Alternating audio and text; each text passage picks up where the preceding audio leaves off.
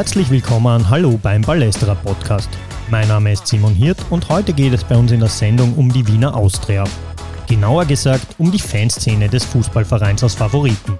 Zusätzlich haben wir das Ballesterer Interview mit Karl Daxbacher für euch im Podcast zusammengefasst. Bevor es mit der Thematik losgeht, noch eine Info zum Ballesterer Trainingslager. Der Ballestra ist ja bekanntlich auch ein Ausbildungsverein und dementsprechend haben junge Journalisten und Journalistinnen bei uns die Möglichkeit, am 27. und 28. Mai in Wien das Ballestra Trainingslager zu besuchen. Teilnahmegebühr sind lediglich 20 Euro, Bewerbungsfrist ist der 30. April. Alle Infos unter ballestra.at slash Trainingslager. Los geht's jetzt mit unserer Rubrik Teamkader. Hier kommen Mitarbeiter und Mitarbeiterinnen des Ballestra zu Wort.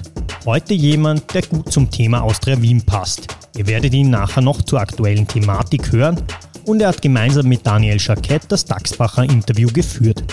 Hallo, mein Name ist Mario. Ich bin beim Ballestra seit 2005 bin also relativ früh dazugekommen, damals noch über Kontakte an der, an der Uni.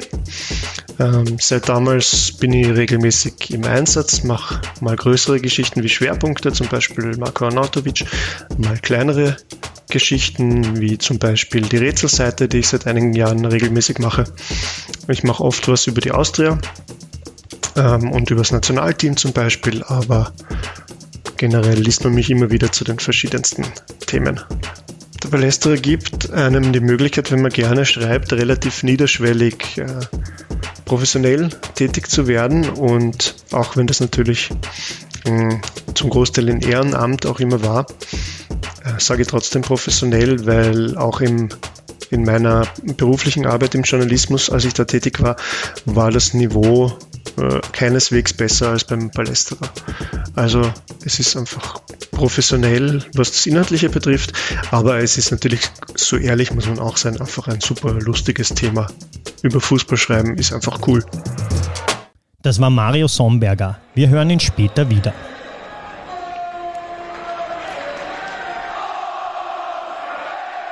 Anfang April 2023 kam es zu großen Veränderungen, was die organisierte Fanszene der Austria betrifft. Der bis dahin bestimmende Fanclub, die Viola Fanatics 2001, gaben Anfang April ihre Auflösung bekannt.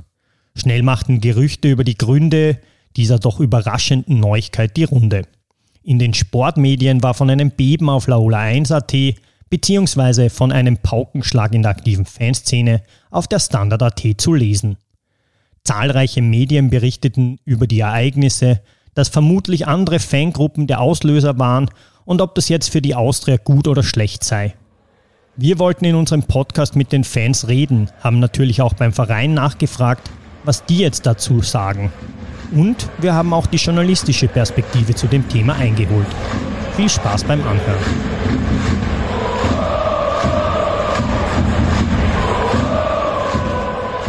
Unser erster Zugang in der Thematik war, wie gesagt, auch mit Fans über die Veränderungen zu reden.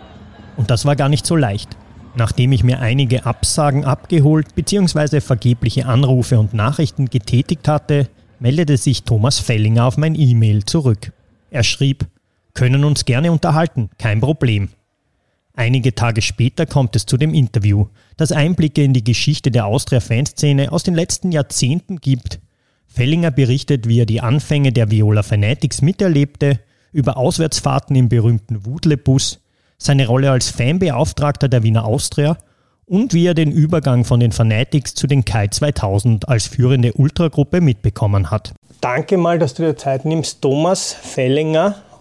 Ähm, du bist ein Austria-Urgestein, wenn man so sagen kann. Du warst du bist Austria-Fan, warst äh, in einer Art und Weise Mitarbeiter ähm, hast auch die Rolle des Fotografen mittlerweile noch, des Fanfotografen. Vielleicht kannst du uns mal einen Einblick geben in deine Austria-Geschichte.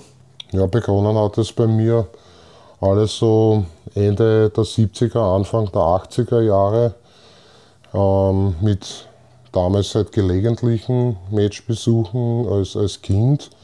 Ähm, immer, äh, ganze Familie sind Fans von den anderen gewesen. Also ich bezeichne es immer als die andere, weil ich den Namen nicht ausspreche.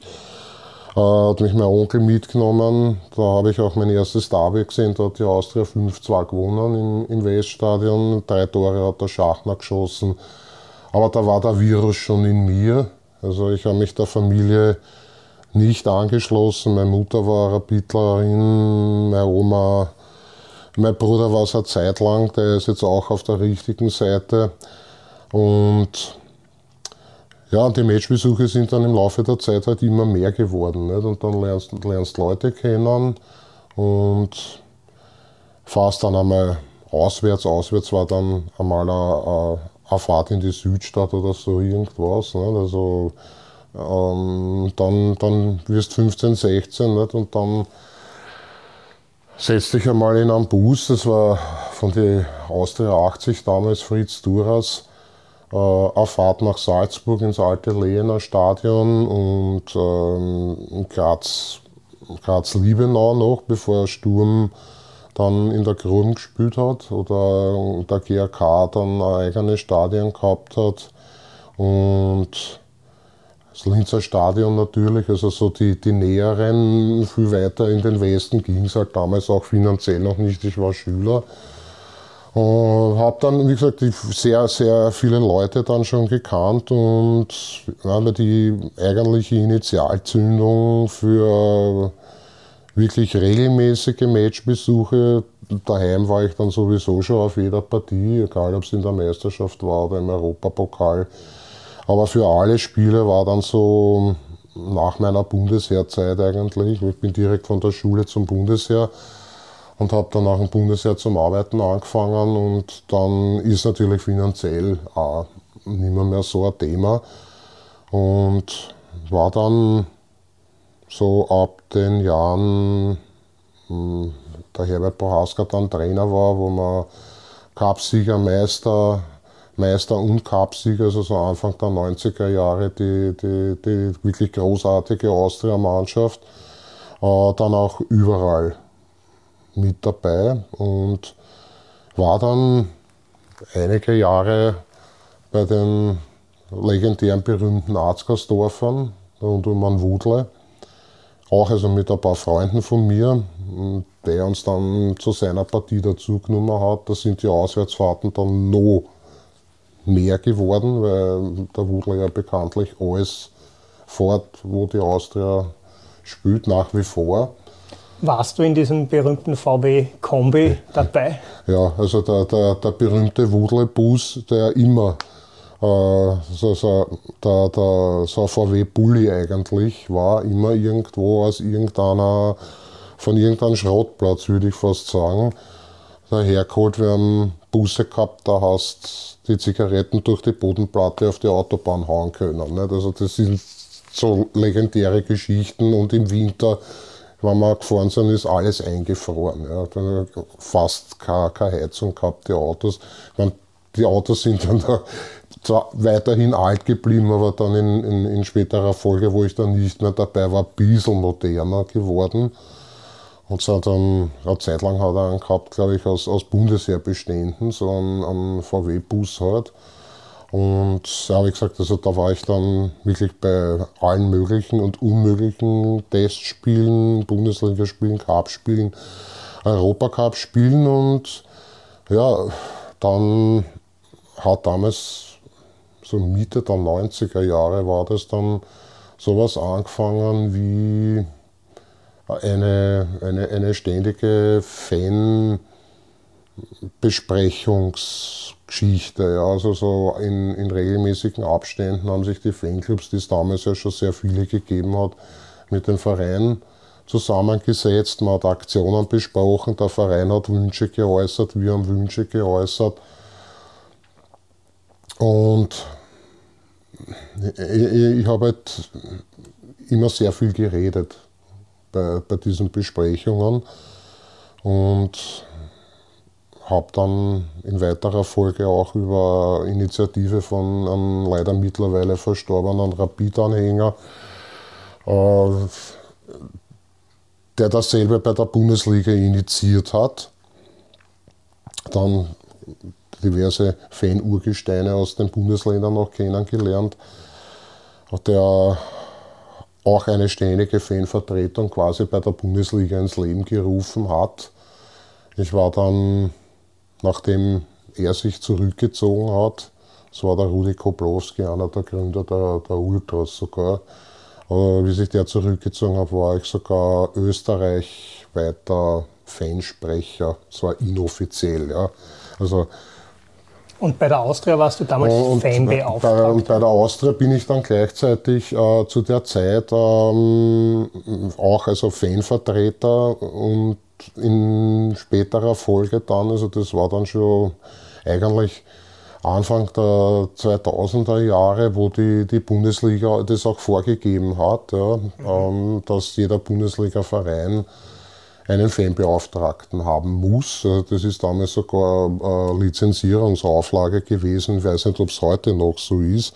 Aber man wollte halt die Vereine dadurch äh, zwingen, äh, sich des Fans anzunehmen. Ja, mhm. und auch vor allem äh, im, im, sozialen Bereich. Also das ist, wir waren so eine Zwischenstelle, Kommunikationsanker zwischen Verein, Behörden, also nicht nur Polizei, sondern auch Magistrate oder so irgendwas. Ja.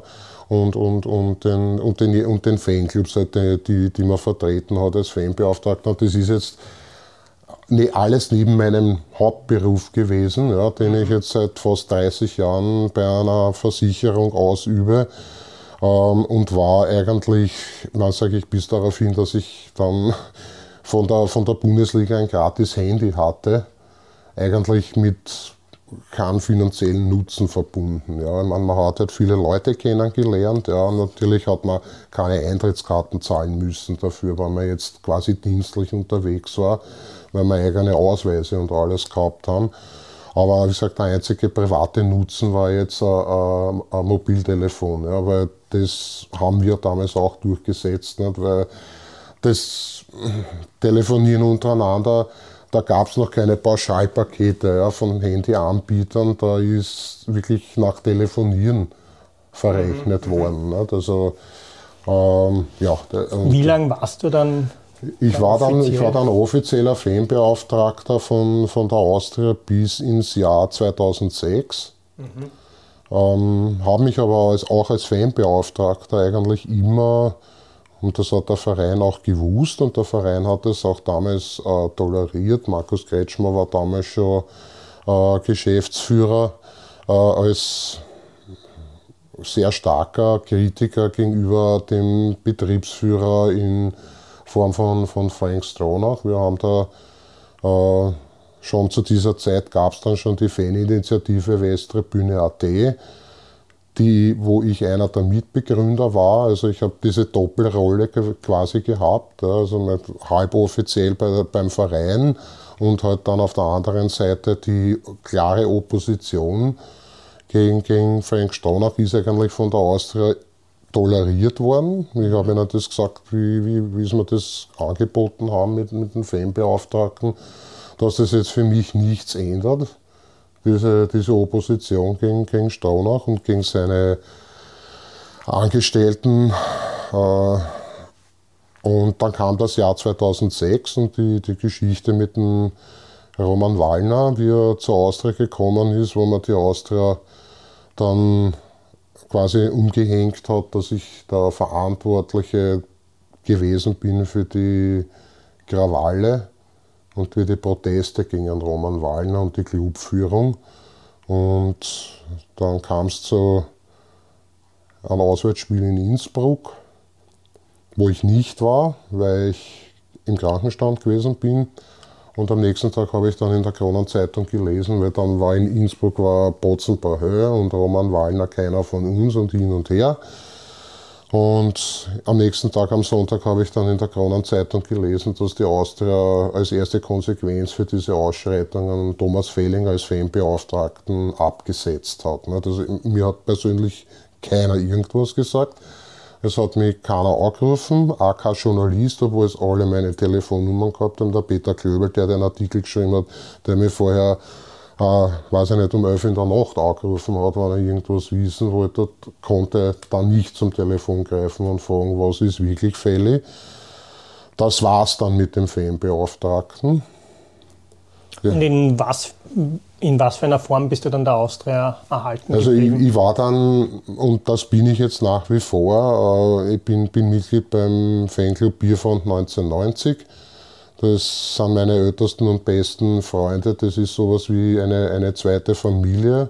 Wir sind nicht nur am Fußballplatz zusammen, sondern wir, gehen, wir fahren auf Urlaub gemeinsam, äh, verbringen viel Zeit miteinander, mit unseren Familien, mit unseren Kindern und so weiter. Also das ist wirklich eine, eine, eine, eine zweite Familie.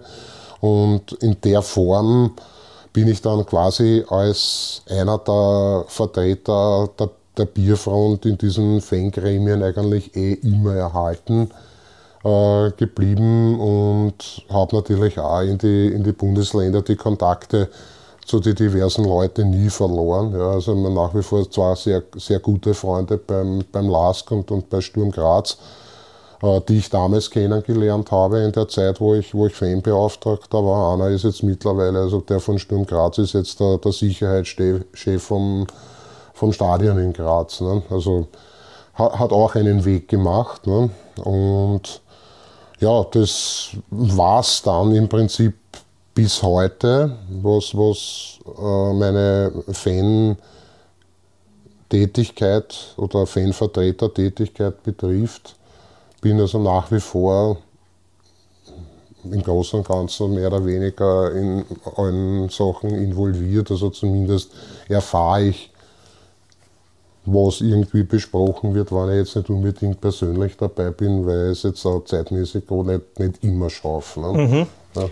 Wir wollen ja heute auf die letzten Jahre, Jahrzehnte in der Fanszene auch ein bisschen zurückblicken und auch über die aktuellen Veränderungen, die es jetzt gegeben hat, sprechen. Ähm, wo würdest du sagen, beginnt denn diese Geschichte der Fanatics ähm, oder der Gruppe und der Kurve, wie sie jetzt in den letzten Jahren, Jahrzehnten bestanden hat? Kannst du dich da zurückerinnern? Ja, das war eigentlich schon so ähm, Mitte der 90er Jahre, dass dieser, diese Ultrakultur äh, bei uns auch Einzug gehalten hat. Das haben wir eigentlich ganz genau mitbekommen. Da gab es bei uns die Brigaden, die Federin. Das waren so die ersten, die den, diesen Ultrasupport bei uns etabliert haben oder etablieren wollten, was also ja, sage ich mal, aufgrund ich sagen, unserer Verschiedenheit im, damals schon im, im, im Fanblock nicht ganz einfach war für die Jungs, weil da gab es noch Diskussionen mit oder ohne Megafon und äh, äh, Bürotechnik nicht im Sektor, sondern davor und so weiter. Nicht? Und bitte gebst die große Schwenkfahne weg, weil hinten sieht keiner mehr was. Also das waren so die Diskussionen in den 90er Jahren, was wir heute irrsinnig lustig finden, wenn wir darüber reden. Weil es gibt von, aus, aus der Gruppe natürlich auch noch etliche Leute, die, die heute noch am Platz sind, ja, also auch in der Fankurve noch engagiert sind, aber andere, die halt mittlerweile schon lange Zeit am Sitzer sind. Also, aber trotzdem immer wieder lustig ist, wenn man halt über diese Sache oder über diese Zeit redet. Ähm, wir haben ja sofort mit, mit den die, die, die Ultras bei Rapid gab es ja damals schon, ne, dass er sofort quasi einen, einen, einen Fan-Gegenpart auch gehabt, ja, wo, wo man dann sich bei den Choreografien gematcht hat. Ne? Also wer, wer, wer hat die schönere, wer hat die bessere, wer hat die größere und so weiter. Also wenn man es mit heute vergleicht, damals alles sehr bescheiden. Ja? Ähm, die finanziellen Mittel waren damals schon sehr begrenzt. Ne? Meine, da hat man sich teilweise sogar noch vom Verein sponsern und unterstützen lassen, wenn es um, um, irgendwelche Kopien oder solche Sachen gegangen ist, wenn man Flugzetteln verteilt hat oder den Leuten erklärt hat, was passiert heute auf der Tribüne, ja, damit sich jeder auskennt. Äh, und wann haben dann die Fanatics, die sich ja 2001 gegründet mhm. haben, so die bestimmende Rolle in der Kurve übernommen? Nein, eigentlich, eigentlich war das ein, ein, schleichender Prozess. Das ist also nicht von einem Tag am anderen gewesen, äh, wo die, wo die da waren. Ich habe also erst, wie, wie jetzt quasi die Auflösung stattgefunden hat, mit einigen der, der Jungs gesprochen, die die Phonetics damals gegründet haben, 2001, die waren damals 16 Jahre alt zum Teil. Ja. Also wirklich, also, ich würde sagen, halbe Kinder ist jetzt übertrieben, aber äh, die hat am Anfang jetzt, okay, das ist jetzt wieder einer, ja, weil Fanclubs sind immer kommen, gehen, kommen, gehen, kommen, gehen. Ja.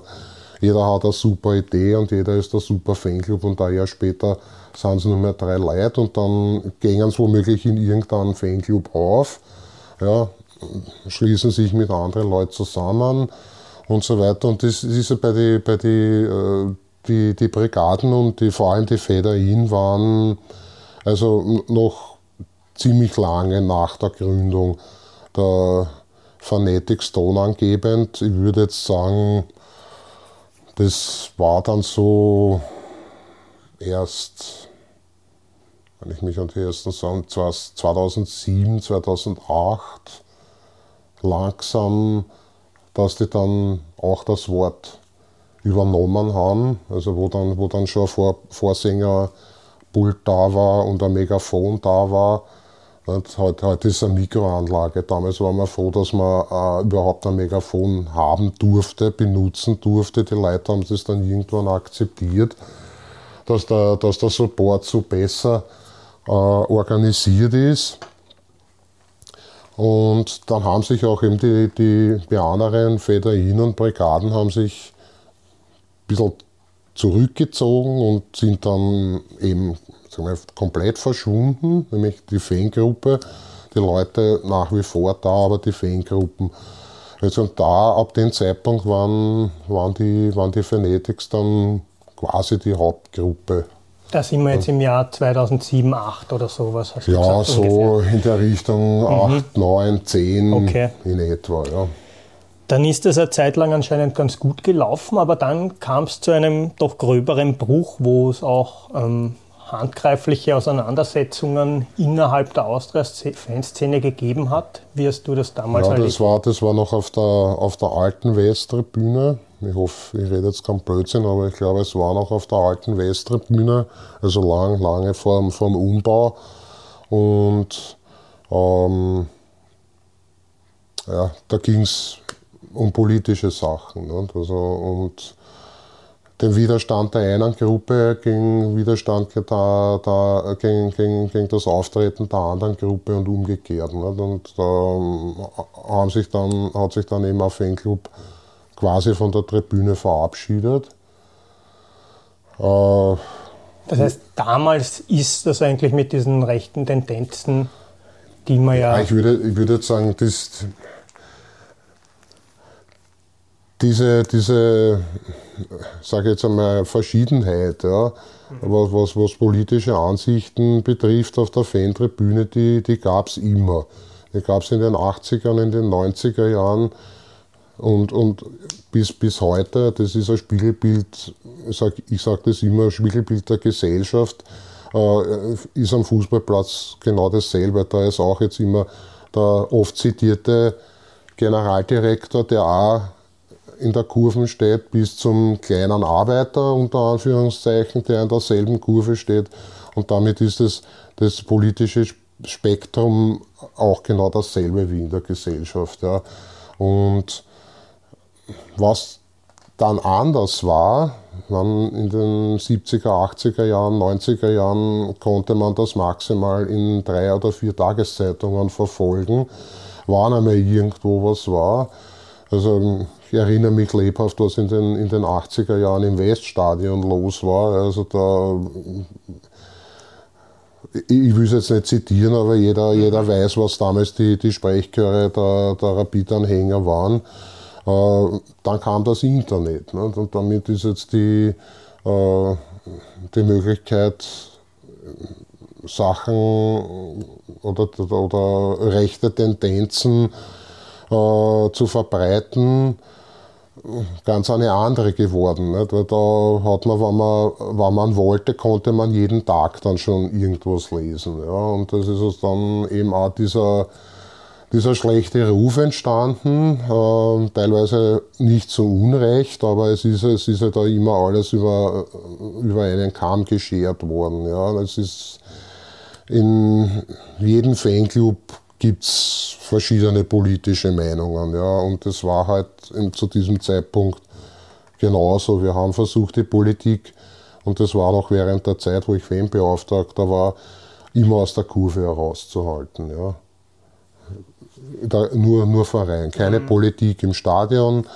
Äh, es, ist uns nicht, es ist uns leider nicht immer gelungen, nicht? aber im, im, Großen, im Großen und Ganzen hat es funktioniert. Nicht? Also bis, bis das dann also wirklich äh, über, überhand genommen hat nicht? und die, äh, es in eine Richtung gegangen ist, die dann halt auch vielen Leuten äh, nicht mehr, mehr gefallen hat. Ne?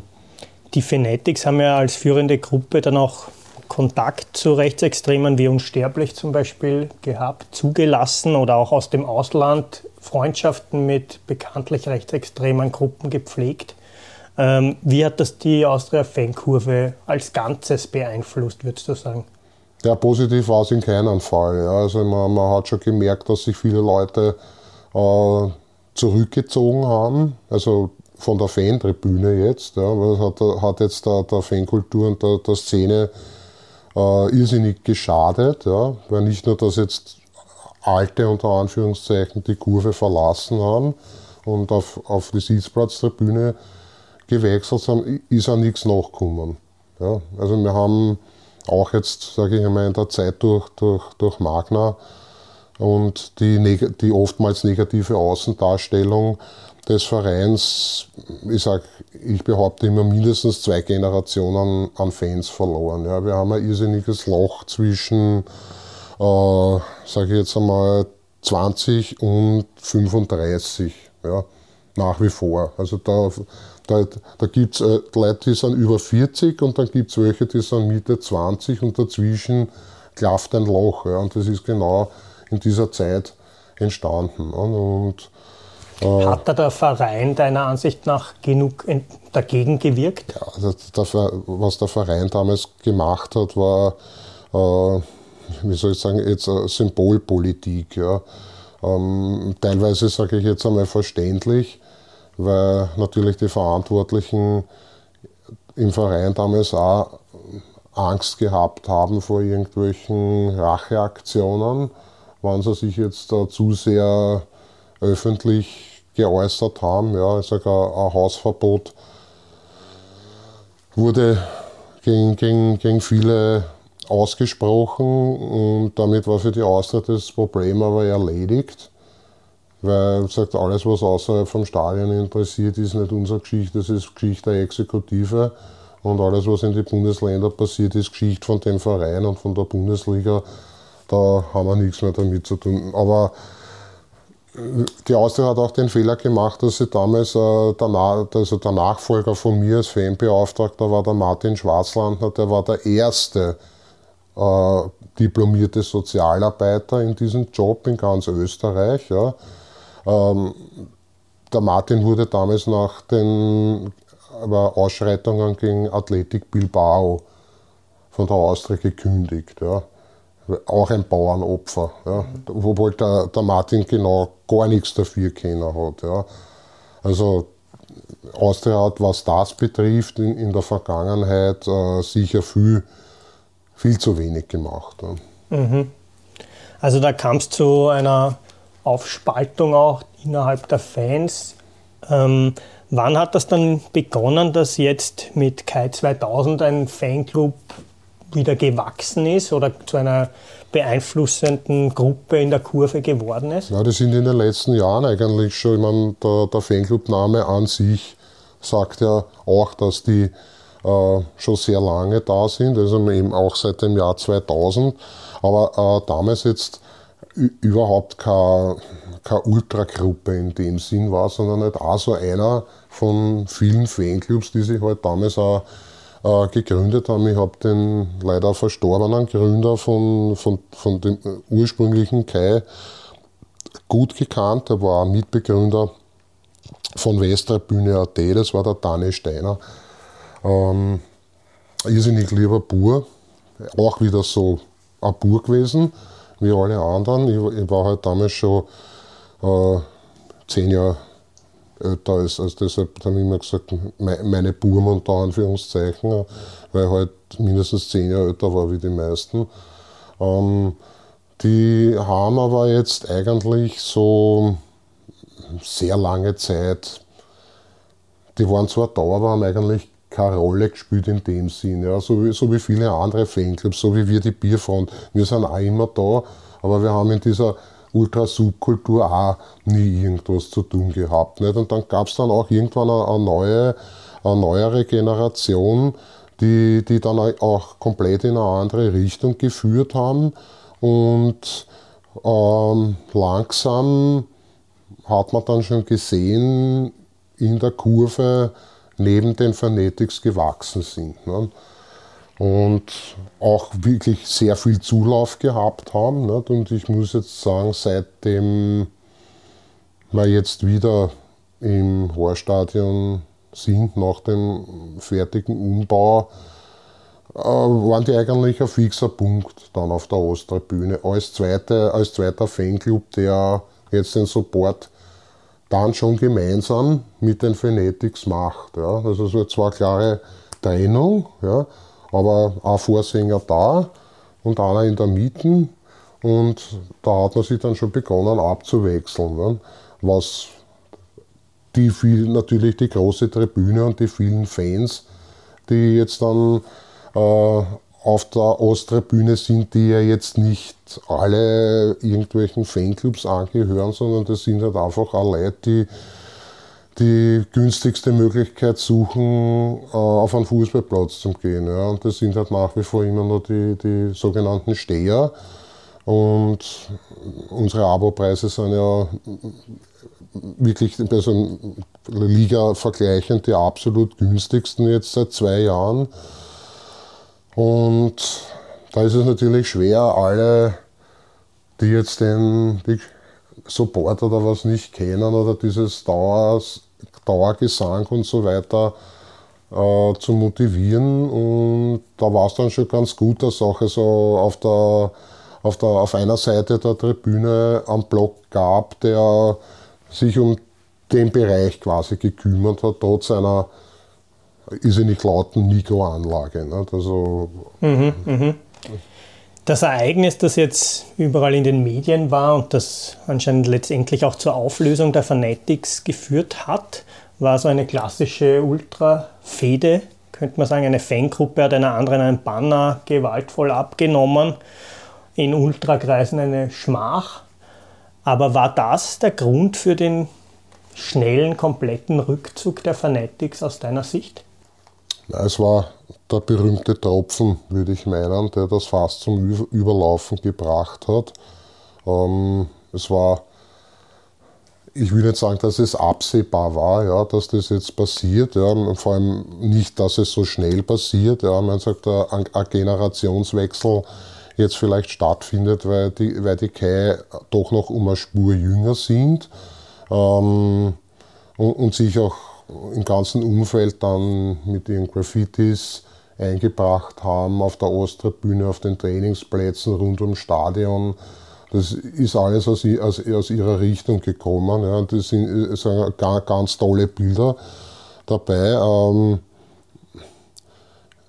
so wie es der Mani bei der Abschiedsrede formuliert hat, das ist offensichtlich auch intern äh, nicht mehr, mehr so gewesen, dass alle an einem Strang gezogen haben, dass immer weniger äh, geworden sind, die was bewirken wollten, was machen wollten. Ähm, und dann kam es eben zu der Geschichte mit, dem, mit der Choreografie, die von den Grünen gezogen wurde und ich kann es, es ist vielleicht nur eine Vermutung von mir oder es ist nur eine Vermutung, aber vielleicht war das dann eben tatsächlich das, was sagt haben, okay, und jetzt haben wir quasi unter Anführungszeichen einen Grund und jetzt geben wir unseren Rückzug bekannt. Ne? Ja, Im Abschiedsbrief ist ja auch geschrieben gestanden, ich zitiere, dass wir es verabsäumt haben, mit dem Wandel der Zeit zu gehen. Du, hast ja, du kennst ja die Führungsriege auch.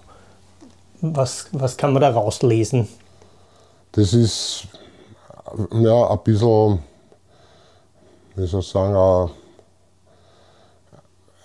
ein Mirakel für mich, diese, diese Aussage, weil ich, ich, ich habe also persönlich nicht das Gefühl gehabt, dass da äh, irgendwas gefehlt hätte. Ja. Also wenn ich jetzt die, die, die zwei Gruppierungen ver, vergleiche, ja, vielleicht höchstens vom Alter her, ja. Aber äh, sie haben, das ist vielleicht schon aufgefallen, äh, viel weniger Nachwuchs gehabt als die zum Beispiel. Ne? Und äh, was auch, wenn man es jetzt als Rekrutieren bezeichnet, bezeichnen möchte, vielleicht ist das auch damit gemeint gewesen, dass wir das verabsäumt haben und, und nicht mit der Zeit gegangen ist und, und halt auch in, in alten äh, Denkensweisen und, und Strukturen verhaftet geblieben ist. Nicht? Also auch was den Umgang jetzt mit, mit sozialen Medien betrifft und so weiter. Nicht? Also das, das kann durchaus eine Rolle gespielt haben. Nicht? Aber also das ist eine Vermutung von mir, da kann ich jetzt nicht hundertprozentig sagen, dass das wirklich so war. Mhm. Ja. Es kam dann auch zu so einer Verabschiedung des Fanclubs, inklusive, glaube ich, Einäscherung von den Transparenten. Du warst da dabei. Ähm, wie hast du diesen Abschied erlebt und was hat der für dich bedeutet? Ja, das, für mich war das ähm, schon sehr emotional, muss ich sagen. Ja, weil ich, ich habe die Geschichte der Phonetics quasi, und das habe ich mit den Burschen, die das damals gegründet haben, an dem Tag auch besprochen. Ich war quasi von der ersten Minute, wo sie auf der Tribüne präsent waren, bis zur letzten Sekunde eigentlich immer dabei oder daneben oder bin mitgegangen mit ihnen. Ja. Mein, mein, mein, Sohn, der jetzt 16 ist, war in einer Untergruppe schon von den Phonetics, ja, die sich auch aufgelöst hat. Ja. Dadurch war es noch um eine Spur emotionaler und ich muss sagen, wir haben, also ich jetzt als Person oder persönlich auch ein sehr lässiges, nettes Auskommen gehabt mit den, mit den Phonetics in den äh, letzten Jahren, seitdem wir eben aus dem Prater wieder zurückgekommen sind. Ähm, da haben sie auch versucht, wieder mehr auf die Leute zuzugehen. Ich habe nicht immer ganz friktionsfreies Verhältnis mit den Phonetics, überhaupt also mit dem, mit dem Capo, der jetzt bis zum Schluss war, gehabt. Wir haben etliche Probleme gehabt miteinander, also auch auf persönlicher Ebene jetzt. Also nicht was den Verein betrifft, das war hauptsächlich persönlich, aber man muss sagen, also das hat sich seit der Rückkehr aus dem Prater äh, wirklich gewandelt und habe auch immer das, den, den, den Eindruck gehabt, sie, sie kümmern sich jetzt wieder mehr um die Kommunikation mit den anderen Fanclubs, auch mit den alten Fanclubs, ja, also so wie Arzgersdorf, Bulldog, Schwächert, Bierfront, die alle schon 50 plus oder sehr viele 50 plus dabei sind und immer noch in der Fankurve stehen. Ähm, ja, es war vielleicht ein bisschen theatralisch, aber äh, es hat ein bisschen weh dann, muss ich sagen, dass jetzt äh, eine Ära äh, zu Ende geht. Also dann immer, man sagt immer, wo irgendwo eine Tür zugeht, geht dann ein Fenster auf. Ja.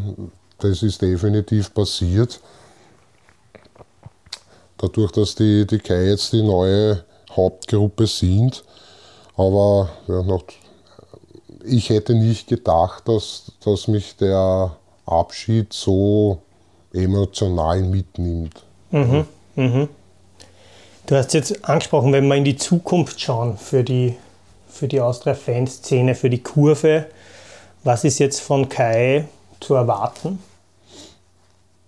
Ich, also ich gehe jetzt einmal, und davon gehen eigentlich alle aus, ähm, dass sie das absolut drauf haben. Sie haben es jetzt in, in zwei Auswahlspielen schon bewiesen, als alleinige verantwortliche Gruppe für den Support Im Stadion haben sie es in der Vergangenheit eh schon oft genug abbewiesen, wie laut sie sein können und, und, und wie gut sie sind. Ähm, es gibt eine ganz klare Ansage, was politische Tendenzen betrifft, die Ausrichtungen. Ich würde also auf jeden Fall gegen rechts, aber generell gegen Politik im Stadion. Ja. Ähm, am, am, Sonntag beim Derby-Marsch hat schon die ganz klare Ansage gegeben an die Leute von Slovan, dass äh, keine rechtsextremen Gesänge oder was toleriert werden. Sie können gern kommen, ja, aber die sind aufgetreten mit so Rassist, Faschist, Hooligan. Okay. Diese typische Aussage und da ist mir dann äh, im Stadion und, und nach dem Match dann schon erzählt worden, dass die da mit ihrer Truppe sofort dagegen vorgegangen sind, dass das nicht mehr vorkommt. Nicht? man wird sehen, wie die jetzt darauf reagieren in Zukunft, ob für die das Feld oder das, der Matchbesuch in Wien dann überhaupt noch interessant ist. Ne? Also von daher gibt es eine ganz eine klare Abgrenzung. Also das ist genau das, was alle erwartet und alle erhofft haben und das ist jetzt offensichtlich eingetreten. Ne? Also schauen wir mal, wie viel Widerstand aus dem Ganzen entsteht. So blauäugig sind die Burschen nicht, dass sie jetzt glauben, es ist alles super und es ist alles leibend. Aber ich sage, 90 Prozent oder mehr tragen das alles mit und damit schaut es ganz gut aus. Also, so Aber eine klare Distanz zu der, sage ich jetzt mal, zu diesem bisherigen Beigeschmack, ich, dass also die, auf der die, Kurve die, rechte... Also die ist für mein Dafürhalten, ist die auf jeden Fall gegeben. Also das war schon am Sonntag erkennbar, dass da... Da war das Wiener Derby nur zur Einordnung. Äh, eindeutig gesagt worden ist, dass also äh, gewisse Sprechchöre, die jetzt in, in rechte, rechte Tendenzen gehen, äh, nicht mehr toleriert werden. Und das ist von sehr vielen Leuten positiv aufgenommen worden. Das habe ich jetzt im, Umfeld von, von David dann schon im Stadion mitbekommen, beziehungsweise dann nachher äh, bei der Rückfahrt. Man wird sehen, was, was, was die nächsten Monate bringen, aber wie gesagt, wir sind alle und sie haben eine ganz eine gute Geschichte gemacht, indem sie sich unmittelbar nach der offiziellen Auflösung der Fanatics mit allen Fanclubs äh, getroffen haben und einer erklärt haben, was sie vorhaben und was Sache ist und was sich abspielen wird. Ähm, ich habe von allen Seiten, egal also ob das jetzt die zwei Leute waren von der Bierfront, die dort waren, oder die Vertreter von anderen Fanclubs durchwegs nur positives Echo bekommen. Wirklich, also da war fast überhaupt kein kritisches Kommentar dabei. Also sie sind akzeptiert. Ja. Es gibt von, von, von sagt, mehr als 90 Prozent der Fanclubs oder deren Mitglieder kann zu erwartenden Widerstand gegen sie als Hauptgruppe. Ja. Also ich sage mal, kann das, ich, ich, sehe das wirklich positiv. Es ist ein bisschen ähm, eine Aufbruchsstimmung in der Kurve zu spüren, die jetzt so länger nicht erlebt habe. Aber das heißt, so bei allen Gesprächen und so und was du jetzt mitbekommen hast, ist eigentlich äh, das Gefühl da, dass jetzt was Neues entstehen könnte? Ja, es ist ein frischer Wind, es sind, es sind jüngere Leute, es sind top motivierte Leute, ähm, die viel Erfahrung haben mittlerweile. Also das sind ja alles keine Newcomer. So irrsinnig viel äh, auch schon geleistet haben oder gemacht haben in der Fanszene die angesprochenen Graffitis rund ums Stadion und im Stadion sind irrsinnig toll. Ja, haben wir viel mit der Geschichte der Austria zu tun. Und ja, sagt frischer Wind, äh, äh, eine, eine, also jetzt ist halt am Sonntag, wie wir nach Salzburg fahren, sind jemand als Zeitenwende bezeichnet. Das ist ein bisschen übertrieben meiner Meinung nach, aber ja, vielleicht ist es wirklich eine Zeitenwende in der, in der Fanszene oder in der Fankultur von, von Austria Wien. Man mhm. wird sehen. Das war ein Gespräch mit Thomas Fellinger. Wir haben auch mit Kai 2000 Kontakt aufgenommen und gefragt, ob sie mit uns über das Thema reden wollen. Wir möchten uns aktuell nicht dazu äußern, weil der große Umbruch bzw. Umstrukturierung in vollem Gange ist, haben sie uns zurückgeschrieben. Jetzt wollen wir das ganze Thema aber auch noch aus einer anderen Perspektive betrachten. Und dazu haben wir uns mit Mario Sonnberger, ihr habt ihn ja schon am Anfang in unserem Teamkader gehört, unterhalten. Du beobachtest und berichtest ja seit vielen Jahren als Journalist für den Ballestra über die Wiener Austria. Wie hast du die Ereignisse die sich da rund um die Fanszene Anfang April jetzt abgespielt haben, mitbekommen? Relativ kurzfristig tatsächlich, weil ich an diesem Tag äh, selber am Weg ins Stadion war. Also am Tag danach, das war das letzte Heimspiel, das wir hatten, äh, gegen, äh, fällt mir sich ein, gegen Lask. Und als ich, weil ich gehe ja selber zu Austria als, als Fan auch, muss man transparenterweise dazu sagen. Und mich hat ähm, am Weg zum Stadion, von der U-Bahn zum Stadion, ein Bekannter angesprochen und hat gesagt, ja, hey, hast du schon die Gerüchte gehört? Angeblich lösen sich die Fanatics auf, weil da ist etwas vorgefallen am Vortag mit den Transparenten und man hört das dann von der einen Ecke und der anderen Ecke. Es macht etwas die Runde in den Chatgroups und dann hat sich tatsächlich bestätigt. Das war sehr durchaus verwunderlich für mich, weil es so plötzlich auch kommen ist. Mhm. Für viele Leute, die jetzt, sag ich mal, nicht so Fanszene kundig sind, war die Sache, wie man sie dann in den Medien auch lesen konnte, dass ein Transparent gestohlen wurde und nicht genug Gegenwehr geleistet wurde, nicht ganz nachvollziehbar immer. Kannst du das ein bisschen einordnen, auch so im ähm, Rahmen der Ultraszene? Also die Ultraszene ist ja eine voller Symbolik und äh, da gibt es bedeutungsaufgeladene ähm, Sachen wie zum Beispiel die eigene Kurve oder die eigenen äh, Fan-Utensilien. Transparente stehen dann natürlich an oberster Stelle und die zu verlieren ist äh, eine Sünde sozusagen, also ein Sakrileg das einmal vom, von einem gewissen Kodex her, ja, wenn man das formell betrachtet. Äh, faktisch wird nicht so heiß gegessen, wie es gekocht wird. Natürlich ist es aus Ultraethik blamabel, ein, eine Choreografie zu verlieren, noch dazu an den Erzrivalen, noch dazu eine Jubiläumschoreografie.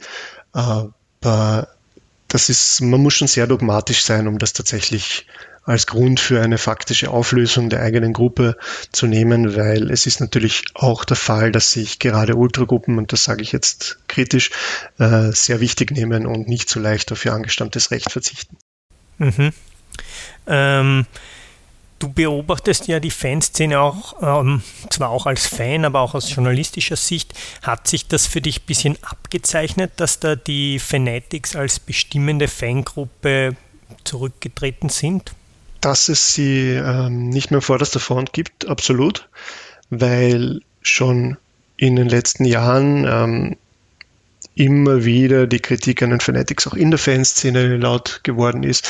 Die anderen Fangruppen, wie zum Beispiel vor allem die KI 2000, haben sehr viel Vordergründiges gemacht, sei es Aktionen oder Choreografien. Sie waren sehr präsent und man hat schon das Gefühl, dass äh, es nur noch auf eine Wachablöse gewartet wurde und die Fanatics irgendwann einmal vielleicht selbst den Hut draufhauen, dass es in höchster Form als äh, Auflösung kommt, das war für mich so nicht zu erwarten, wahrscheinlich für viele andere auch nicht. Äh, zu rechnen war aber schon damit, dass sie in den Hintergrund treten, einfach aufgrund vieler Nebengeräusche auch. Ähm, eines dieser als Nebengeräusche kann man es ja fast gar nicht bezeichnen, aber eines der Punkte, wo es viele Streitigkeiten gegeben hat mit den Fanatics, waren diese rechten Tendenzen oder die Nähe zu rechtsextremen Personen und Fangruppen. Ähm, da hat sich auch der Verein sehr schwer getan. Wie hast du dieses Verhältnis und dieses Thema über die Jahre beobachtet? Zu Beginn ist dem Verein das komplett entglitten. Als die rechtsextremen Umtriebe 2009 begonnen haben, als wirklich unsterblich mit äh, Blood and Honor äh, Choreografien, möchte man fast sagen, Transparenten sind es eigentlich, aufgetreten sind und wirklich an auf, auf äh, rechtsradikale dicke Hose gemacht hat, hat, das ist dem Verein komplett entglitten und Ähm, man muss dazu sagen, Unsterblich ist ähm, kein Fanclub in dem Sinne gewesen, sondern ist auch noch immer eine eher ähm, Organisation im Umfeld der Fanatics, die äh, sich schlägt und rechtsextrem aktiv ist. Sie sind ähm, schwächer geworden, weil einige auch äh, tatsächlich verstorben sind aus der Gruppierung, aber äh, diese Gruppe hat halt massiv in den Vordergrund gedrängt und die Fanatics waren der Türöffner dafür. Und der Verein hat sich damals völlig überraschen lassen. Äh, es wurde auch die Fanarbeit, die es damals gegeben hat, unverständlicherweise eingestellt. Der Fanbetreuer wurde gekündigt und man ging dann sehr auf Konfrontationskurs, der überhaupt nichts gebracht hat. Man hat pro forma äh, den Unsterblich die, den Status als Fanclub entzogen, womit man sagen konnte, ja, offiziell gibt es sie eigentlich nicht mehr. Dann gab es Vorfälle, wo die Ordner unsterblich nahe waren und die immer reingelassen hatten. Es gab immer wieder Gäste aus dem äh, Ausland. Ich sage mal Gäste, wir wissen welcher Natur, nämlich rechtsextremer Natur. Und äh, erst in den letzten Jahren gab es eine Entwicklung, wo die Fanatics intern ein bisschen äh, schlechter angesehen waren. Die Basis zum Verein ist ein bisschen besser geworden, die Gesprächsbasis. Äh, es gab ja auch Verurteilungen von den Fanatics, von einzelnen Fanatics, zwar nicht aufgrund von Wiederbetätigung oder ähnlichem, sondern aufgrund von, äh, jetzt weiß ich es nicht genau, Gewaltdelikten auf jeden Fall. Also es hat viel gebrodelt in, in der Szene und der Verein ähm, stand dem natürlich ein bisschen machtlos gegenüber. Hm, es stellt sich die Frage, wie viel man da wirklich tun kann. Auch ja, also am Anfang waren sie überrascht, dann hat der Konfrontationskurs nichts gefruchtet, Kuschelkurs auch nicht. Also als Verein kann man da fast nur verlieren, muss man fairerweise auch sagen. Wir haben ja jetzt auch beim Verein um ein Statement zu den jüngsten Ereignissen rund um die Fanszene gebeten. Da wurde uns mitgeteilt, ich zitiere, wir werden dazu kein Statement abgeben, weil es eine Selbstorganisation der Fanszene ist. Was sagst du dazu? Findest du das den richtigen Zugang? Ähm, es ist ein äh, sehr, sehr einfaches Statement. Damit macht sich der Verein wieder sehr leicht. Ja, man sagt, okay, das, damit haben wir gar nichts zu tun und der Verein signalisiert dann damit leider auch, dass es ihm irgendwie egal wäre. Dabei ist eine Auflösung der Fanatics etwas, wovon der Verein selbst auch profitiert, weil natürlich für den Verein super ist, dass eine besser angeschriebene Fangruppe wie die Kai 2000 die äh, Kurve repräsentiert und natürlich, dass sich die Fanatics selber äh, nicht mehr so organisiert zeigen, wenn das eh schon Problemfans waren, unter Anführungszeichen, ist natürlich für den Verein auch besser. Ich finde es ein bisschen billig zu sagen, ja, uns ist das egal, uns geht das nicht an, wenn der Verein ja extrem davon beeinflusst wird. Andererseits ist es natürlich eine Sache, wo der Verein schlecht sagen kann, wir finden es das super, dass unsere Fans ihre Gruppen auflösen. Wir hoffen, dass ähm, ungeliebte Fans sozusagen fernbleiben. Das sind so Geschichten, da kann wiederum, um es zu wiederholen, damit kann der Verein nichts gewinnen. Ich finde es sehr billig, sich aus, darauf rauszureden, aber ad hoc fällt mir nicht ein, was, was anders. Wenn wir einen Blick in die Zukunft wagen, was, was glaubst du, wird da jetzt passieren? Im äh, Idealfall wird es ein bisschen eine Diversifizierung der Szene geben. Und zwar in der Hinsicht, dass ähm, nicht mehr eine Gruppe alles dominiert oder diese Gruppe auch ein bisschen ja, andere, andere Meinungen zulässt, weil die, ähm, man muss sagen, die Fanatics, Fanatics und Fanatics waren auch nicht dasselbe. Ja, es, sie sind als, sie waren sicherlich der Türöffner für die rechtsradikalen Umtriebe und sind selbst Vertreter der Fanatics sind ähm, auch keine äh, unbeschriebenen Blätter diesbezüglich, aber es ist eine große Gruppe gewesen, die in alle Richtungen ausgefranst ist. Und diese, diese Pluralität der Meinungen äh, hoffe ich halt, dass die jetzt einfach wieder ein bisschen mehr äh, gesehen wird. Also, dass zum Beispiel die äh, ja, rechtsradikalen Botschaften verschwinden, die es von den Fanatics eigentlich eh kaum gegeben hat. Nur im Umfeld die, die Sticker und die Einladungen an, an diverse Hooligans. Aber ähm, die Austria hatte immer schon eine breite Szene und es sind jetzt immer noch viele, viele Fanclubs vorhanden, auch die, die älteren Fanclubs wie Bad Feslau und Soccerholics. Ähm, Ich glaube, das Wichtigste wird sein, dass die Szene der Austria einfach nicht mehr mit irgendwas verknüpft ist. Ja, ich möchte jetzt niemanden im Vorfeld von irgendwelchen äh, in irgendwelche Schubladen stecken. Auch bei den Kai 2000 gibt es wie in jedem Fanclub die unterschiedlichsten, auch eher heiklen politischen Ansichten ja von Einzelpersonen, wird es sicher geben. Ähm, äh, sie positionieren sich auch bewusst als unpolitisch einfach um von diesem ganzen rechtsextremen Nimbus loszuwerden, loszukommen. Aber das ist ja auch gut so. Mir würde es persönlich schon reichen, wenn die Austria-Fanszene keinen äh, besonders einschlägigen Ruf mehr hätte, weil das ist schon ein großer, großer Vorteil zu früher.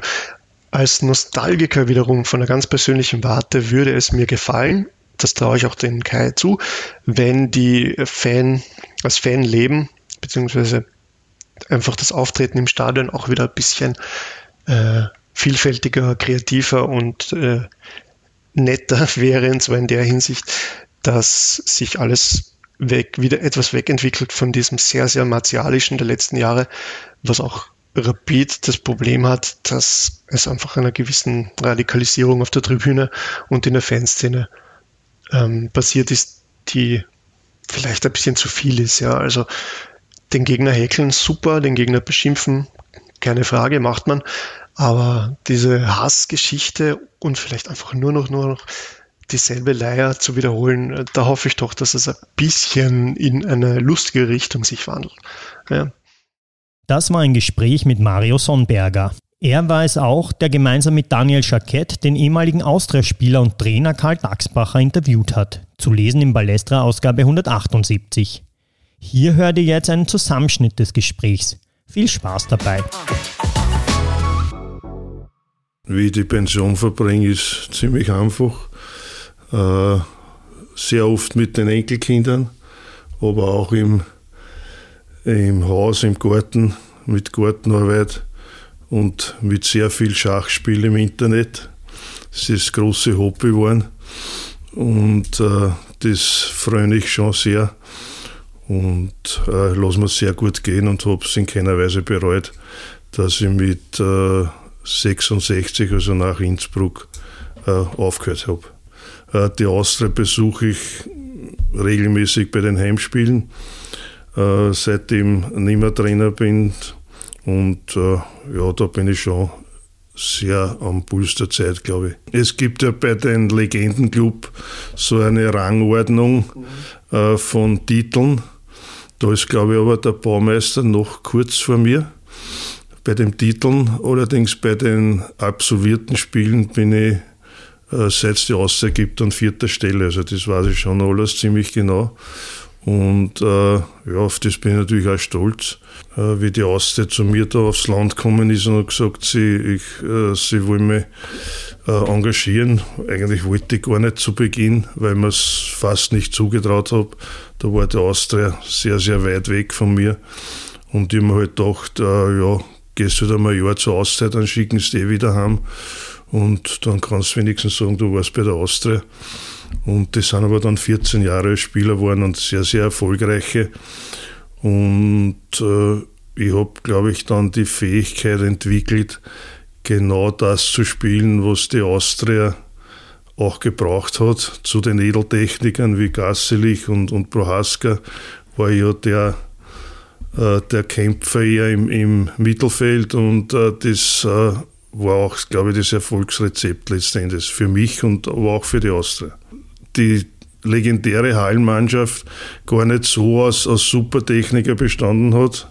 In erster Linie Prohaska, der hat über alles überstrahlt, aber dann war mit äh, Baumeister, Dagsbacher, Obermeier und, und Sarah ja nicht jetzt unbedingt diese klassischen Hallenspieler, aber wir haben da äh, natürlich sehr, sehr große Erfolge gefeiert und äh, glaube ich, ich weiß gar nicht genau, ich glaube, wir haben neunmal hintereinander äh, Hallen oder achtmal hintereinander Hallensieger waren und immer die Einsermannschaft mit dem Prohaska. Also das waren schon auch Erlebnisse, was man sich jetzt gar nicht mehr vorstellen kann, weil die Halle waren an sieben Tagen voll äh, nach Weihnachten und mittlerweile interessiert es keinen mehr. Ich ich habe eh betont, also ich war so der, der richtige Mann zur richtigen Zeit bei der Austria was mich natürlich schon auszeichnet hat, ich war ja ganz früher bei, bei meinem Heimatverein Statzendorf und dann auch bei Krems ein Offensivspieler, Mittelstürmer sogar.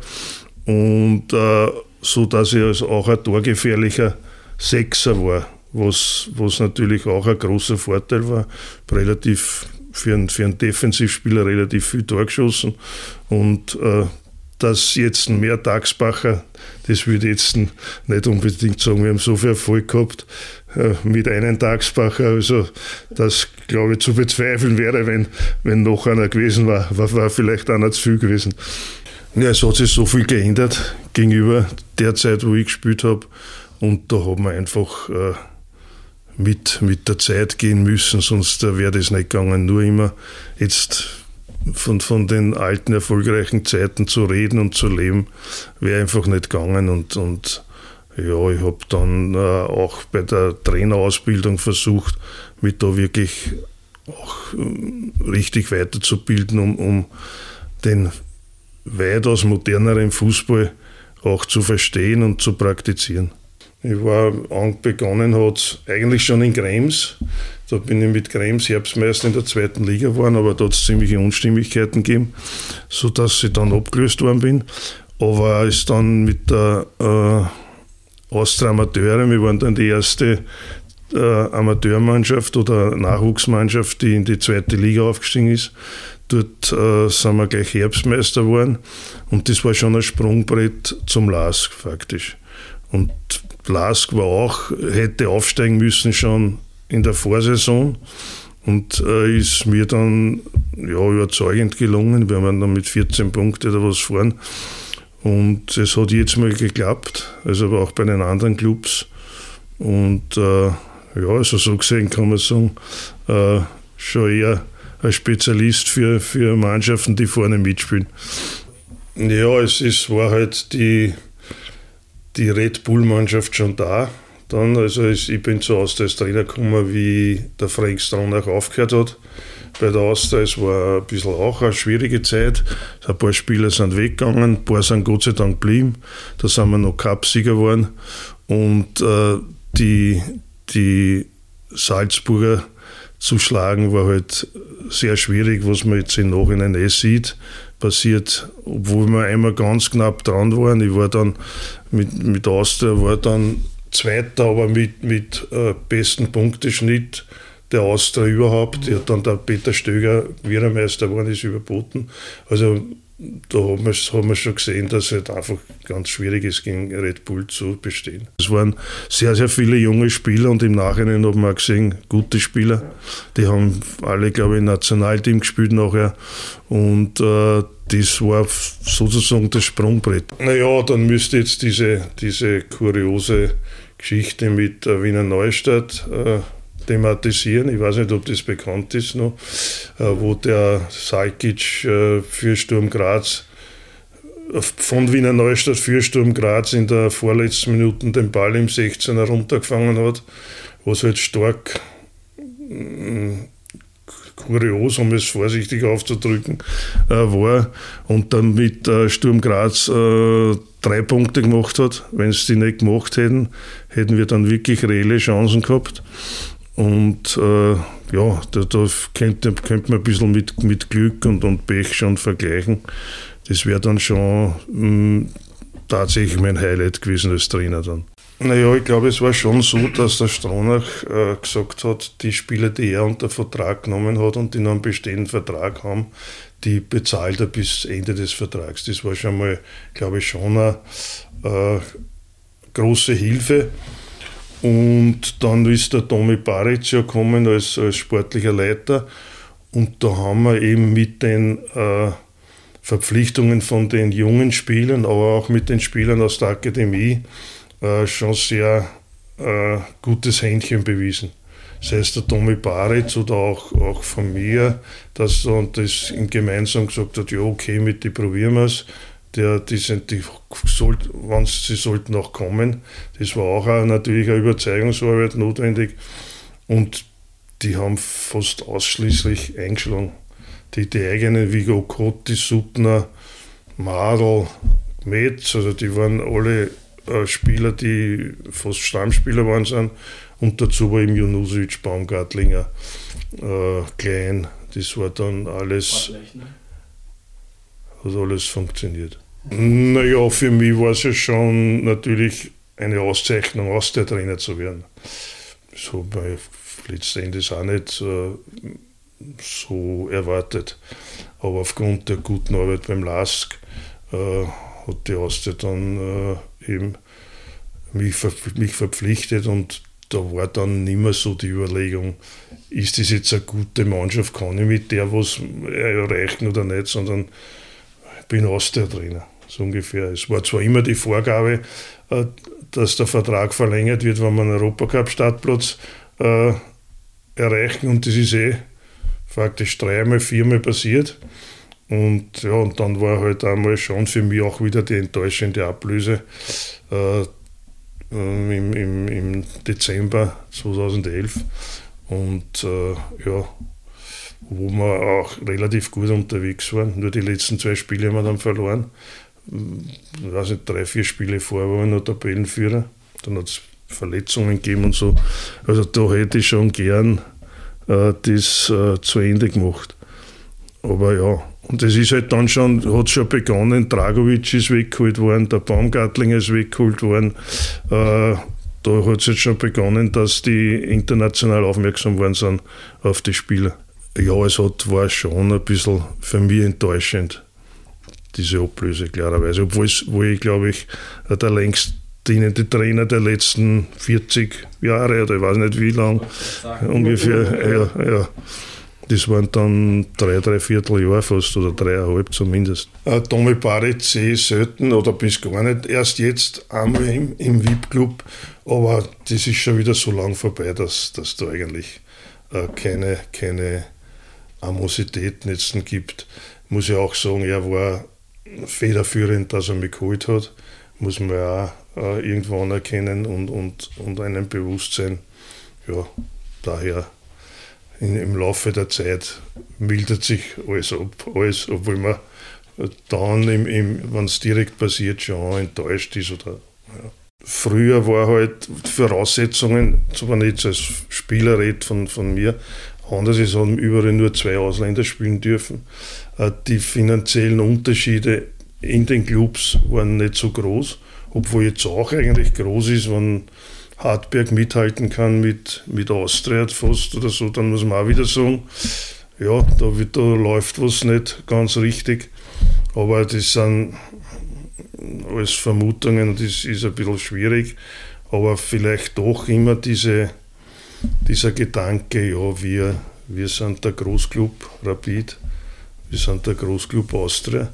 Nur von denen alleine äh, gewinnt man nicht die Spiele oder, oder, oder spielt man nicht erfolgreich.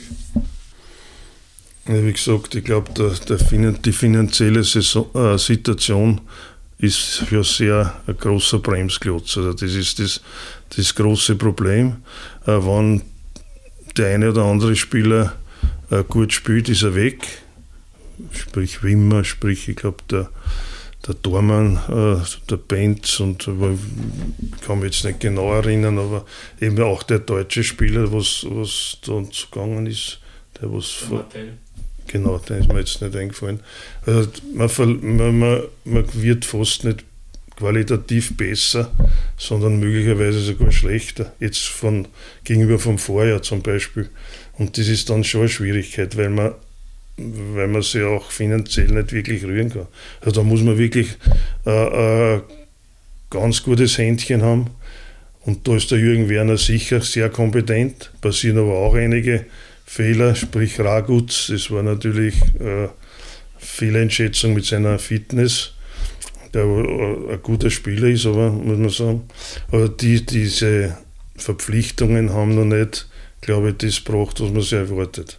Aber, da, aber ich glaube schon, dass da der, der Jürgen Werner äh, sehr viel Fachkompetenz einbringt. Ich glaube, äh, so, so, soziale Kompetenz äh, ist schon sehr wichtiger und äh, den Spielern das Gefühl geben, dass jeder äh, eine Wertigkeit hat und, und sie nicht nur über Fußball unterhalten mit den Spielern, sondern auch über vielleicht äh, Dinge, die ihn, belasten könnten oder auch nicht, äh, über seine Familie oder so.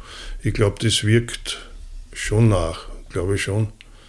Und ich finde auch, äh, dass man durchaus als Trainer sagen kann, wir, waren, wir, waren, wir haben schlecht gespielt.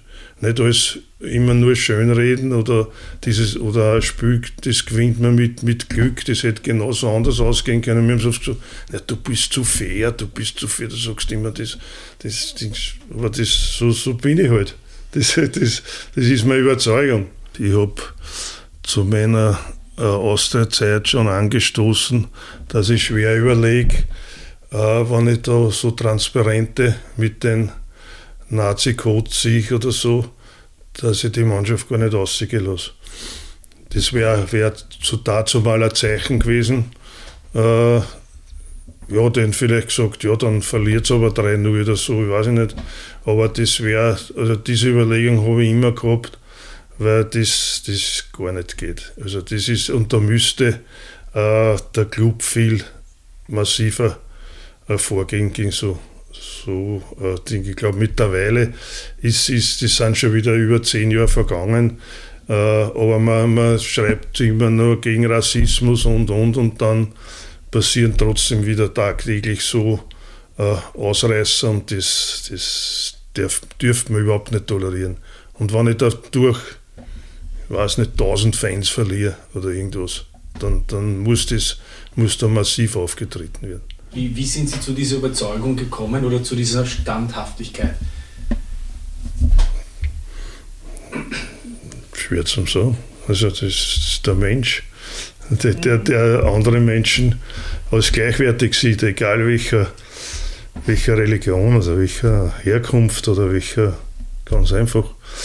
Ich weiß nicht, hängt es mit äh, Information und, und Lesen zusammen Einstellung, so irgendwie.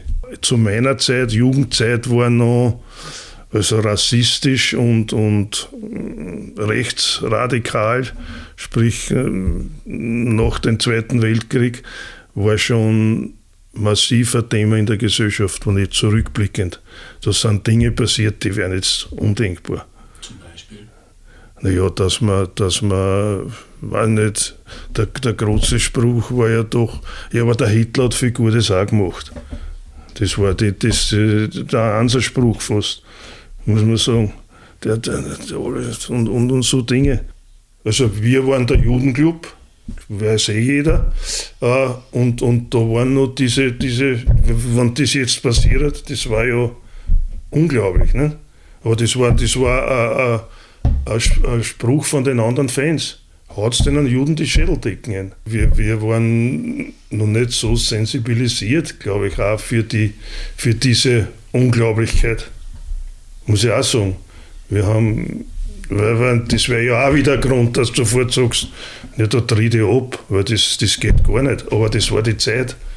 Ich meine, das ist ja jetzt schon 40, 45 Jahre her, wie ich, wie ich gespielt habe, muss man auch sagen. Und die, die, die Bevölkerung und die Leute waren für das nicht, nicht so sensibilisiert, dass sie gesagt hätten, ja, das, das, das geht nicht, das geht nicht. Wir waren eigentlich mit dem Judenclub auch immer irgendwie gewissermaßen negativ behaftet. Das, das war noch immer, dass die Juden die Schlechten waren. Unvorstellbar jetzt, unvorstellbar. Aber ja. Jetzt im Nachhinein weiß man es eh. Die sagen alle, in Deutschland ist es viel besser aufgearbeitet worden wie in Österreich. Und, und ja, wir haben uns immer dann, ich meine, es ist leicht reden, ich habe das nicht miterlebt, aber immer als Opfer gefühlt und, und nie als, als, als Täter oder Mittäter. Und äh, ja, das ist dann, dann schwierig zum sagen. Das ist rückblickend, ist, ist und wenn man dann jetzt natürlich noch immer so Aktivitäten sieht oder, oder hört, ist das halt erschreckend. Erschreckend. Aber es ist oft erschreckend, wie welcher trotz noch immer Fremdenhass gibt. Ich meine, wenn ich einmal Zäune machen will, bitte in der heutigen Zeit, was, da hört sich ja alles auf, meiner Meinung nach. Wo man weiß, das hilft eh nur kurzfristig. Soll man um ganz Europa Zäune, Zäune machen oder was weiß ich? Das ist sehr erschreckend, was da passiert. Ich habe auch schon jetzt geplant zu meinem Geburtstag keinesfalls irgendein Geschenk, sondern Spenden. Das, was wir schenken wollten, sollen es irgendwer spenden. Da haben sie die freie Wahl, die jeweiligen, also das schreibe ich jetzt nicht vor, aber sie dürfen kein Geschenk bringen, weil das müssen sie mit heimnehmen wieder. Oder mir einen Wert vom Geschenk geben, dann kann sie spenden.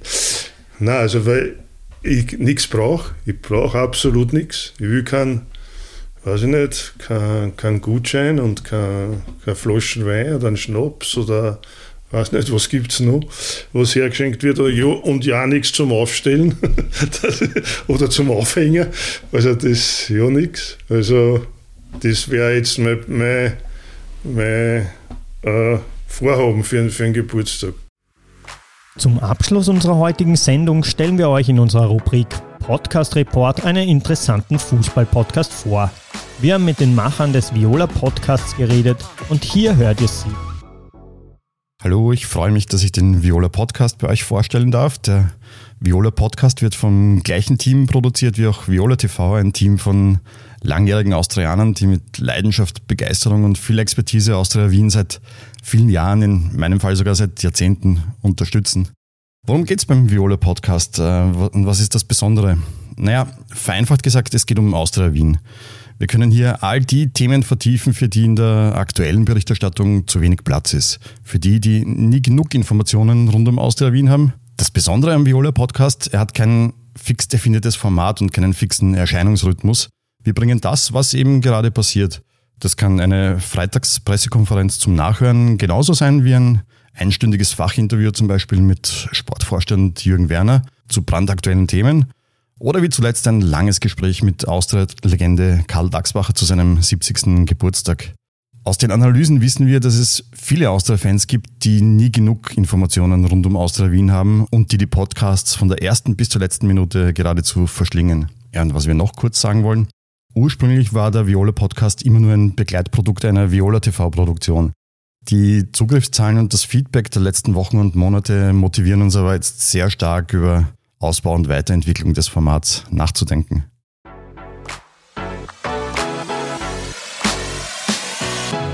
Das war der Balestra Podcast Ausgabe 40. Wir freuen uns, wenn euch die Sendung gefallen hat. Noch mehr freuen wir uns, wenn ihr uns ein Feedback, Kritik oder auch Anregungen, das ihr gerne im Balestra Podcast hören wollt, zukommen lasst. Am besten direkt auf hirt.balestra.at schreiben oder über unsere Social Media Kanäle. Mein Name ist Simon Hirt. Ich sage auch im Namen der Balestra Podcast Redaktion, das sind Nikolas Lendl, Sebastian Hinterwirt und ich. Danke fürs Zuhören und bis zum nächsten Mal beim Balestra Podcast.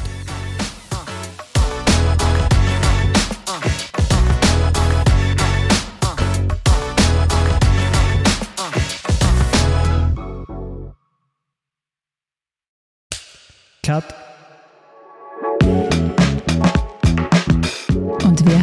produziert das Pod, deine Podcast-Agentur.